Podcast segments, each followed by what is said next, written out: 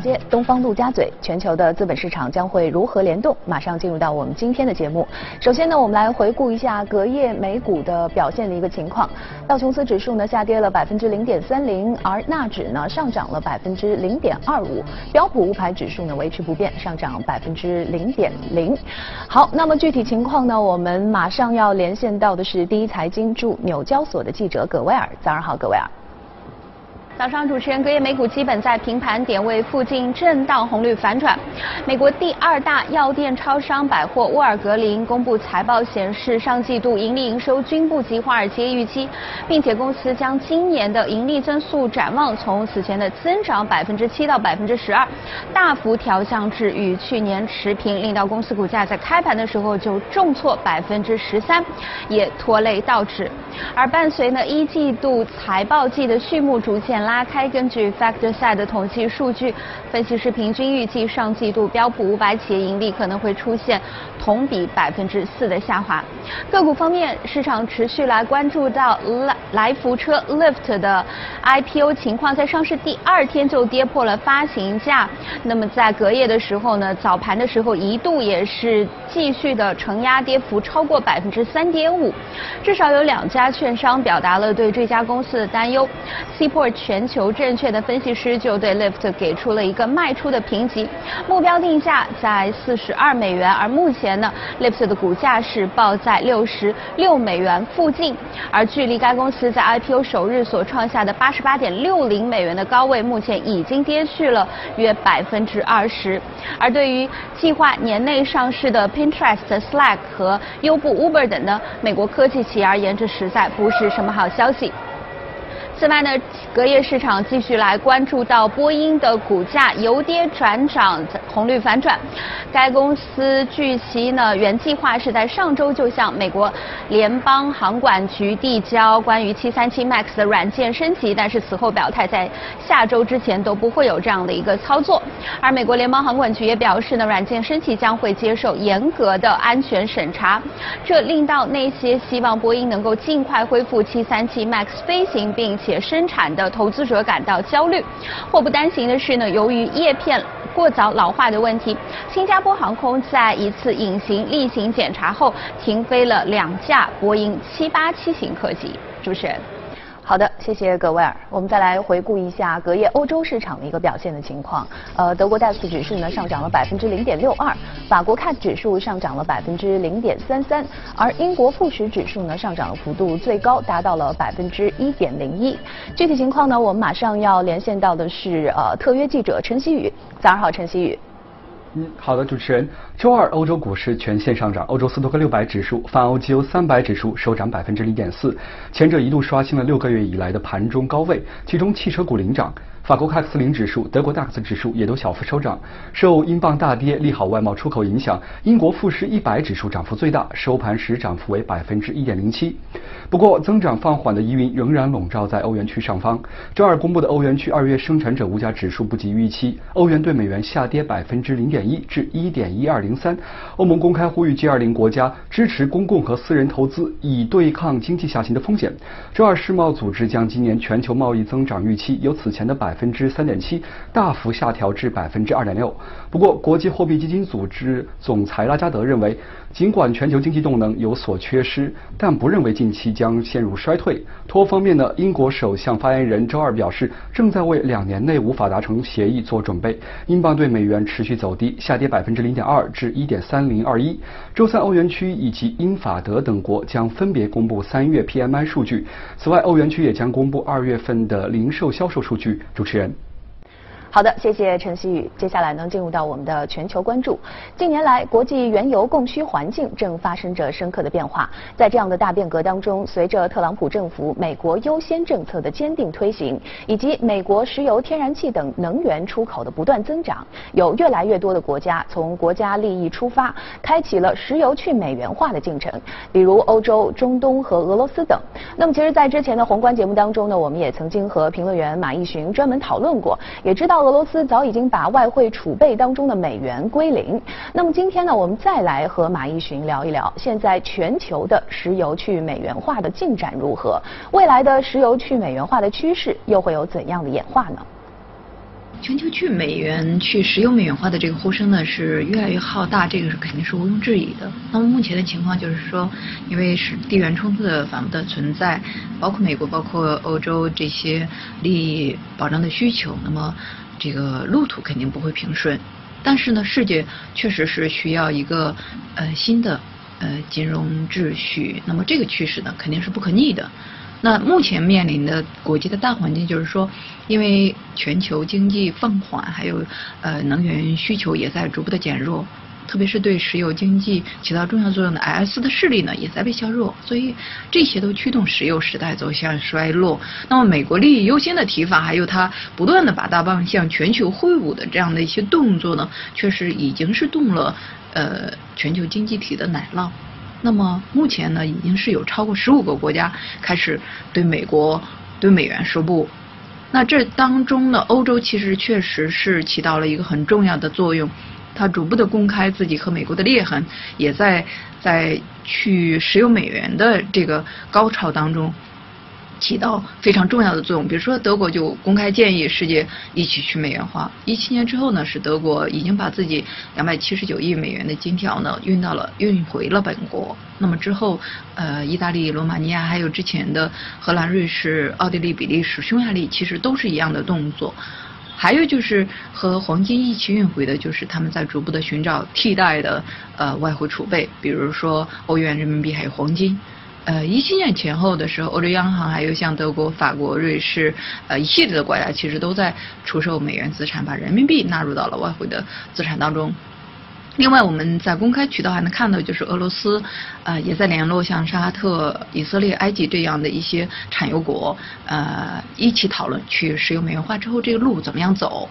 呃，其实后面还有很多的产油、非产油国进行了跟随，比如说像印度、越南、泰国、呃，印尼、马来西亚，还有阿联酋这样的一些国家，所以越来越多国家开始倾向于在石油贸易的过程当中采用本币进行结算。当然说理性的来说呢，美国能源出口的地位在增强，比如石油，比如天然气，而且美国还在东中东的不断的进行布局，比如说承认格兰高地给以色列，比如说给沙特核能源，所以美国呢在在中东的这样的一些动作呢，呃，再加上各国经济目前来说还确实是很难甩得开油价，所以整个去石油美元化的进程肯定是会波折不断。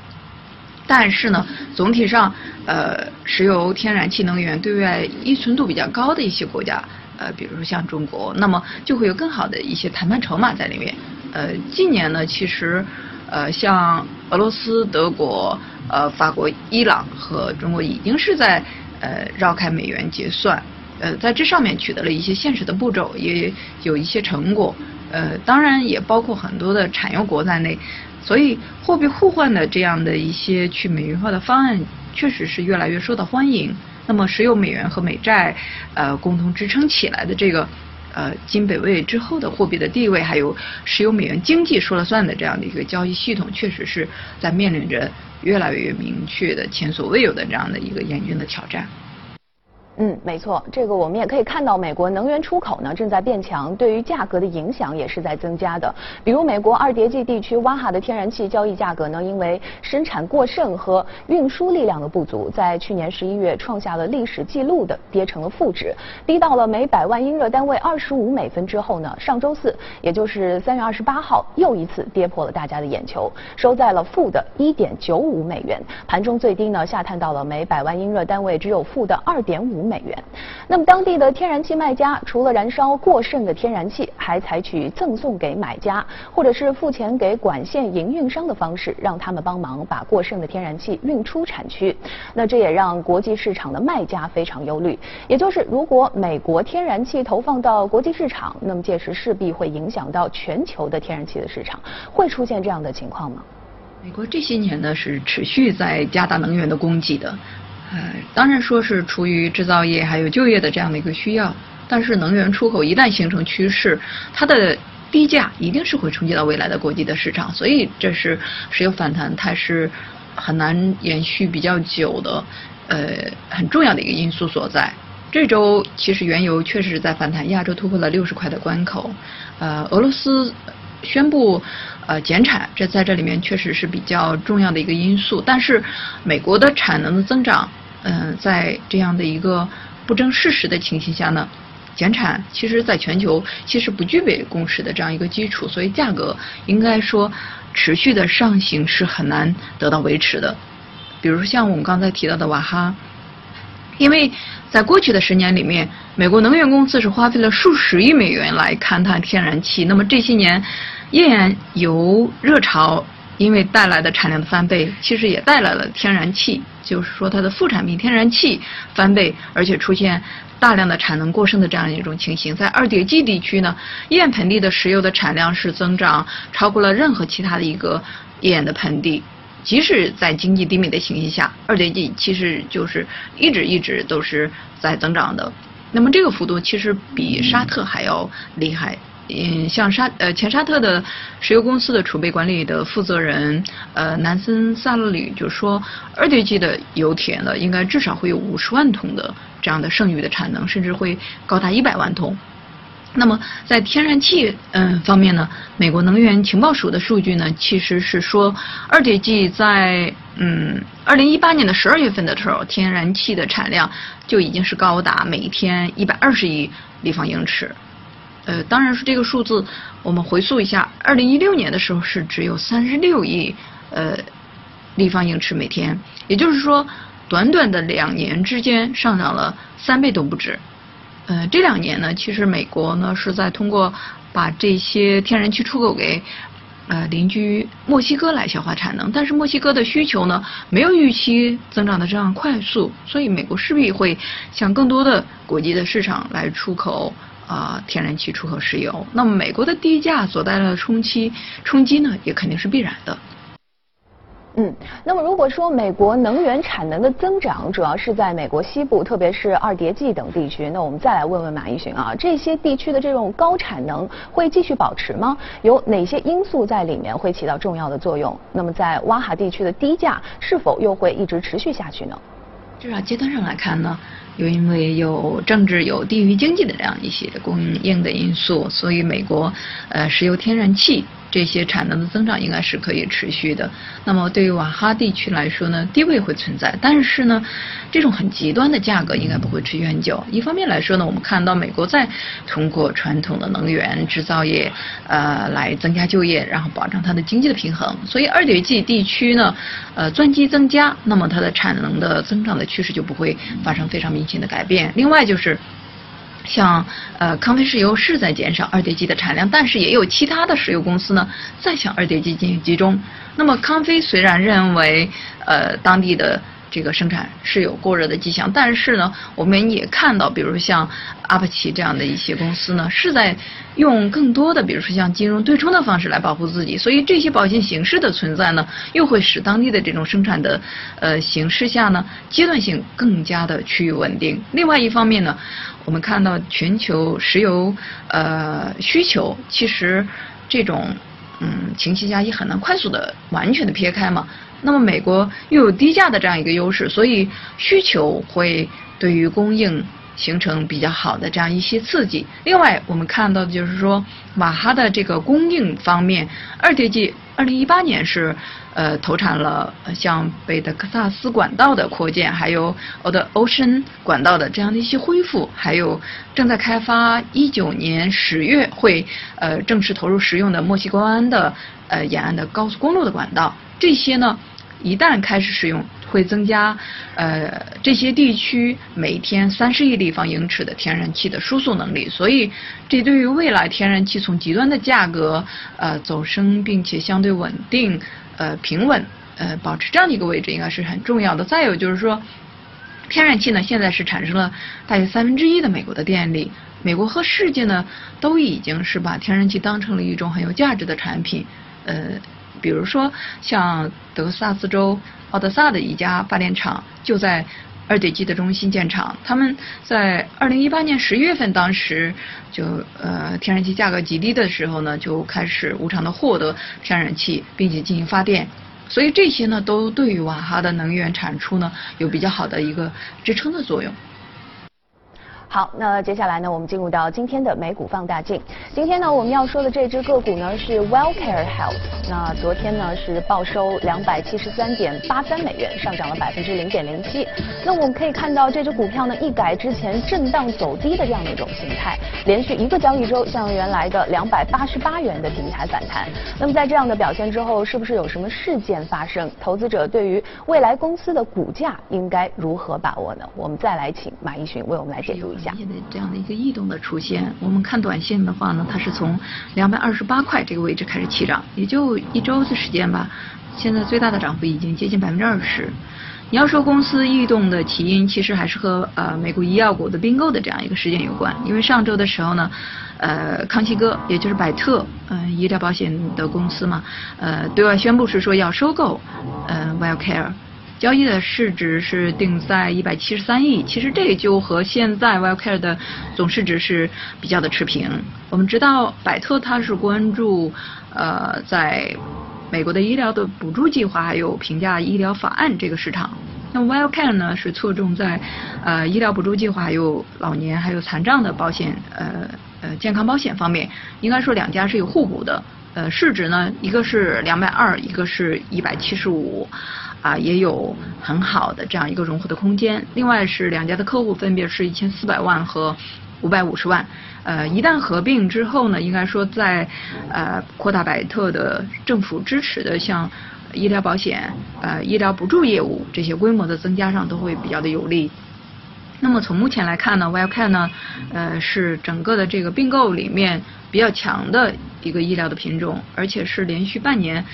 在一个高位进行盘整，那么第一次周线底背离呢，呃，已经是形成，后续呢确实是需要进一步的确认，但是总体上，如果收购能够持续的话，那么在收购完成之前，它会有一个震荡盘升的这样一个预期的存在。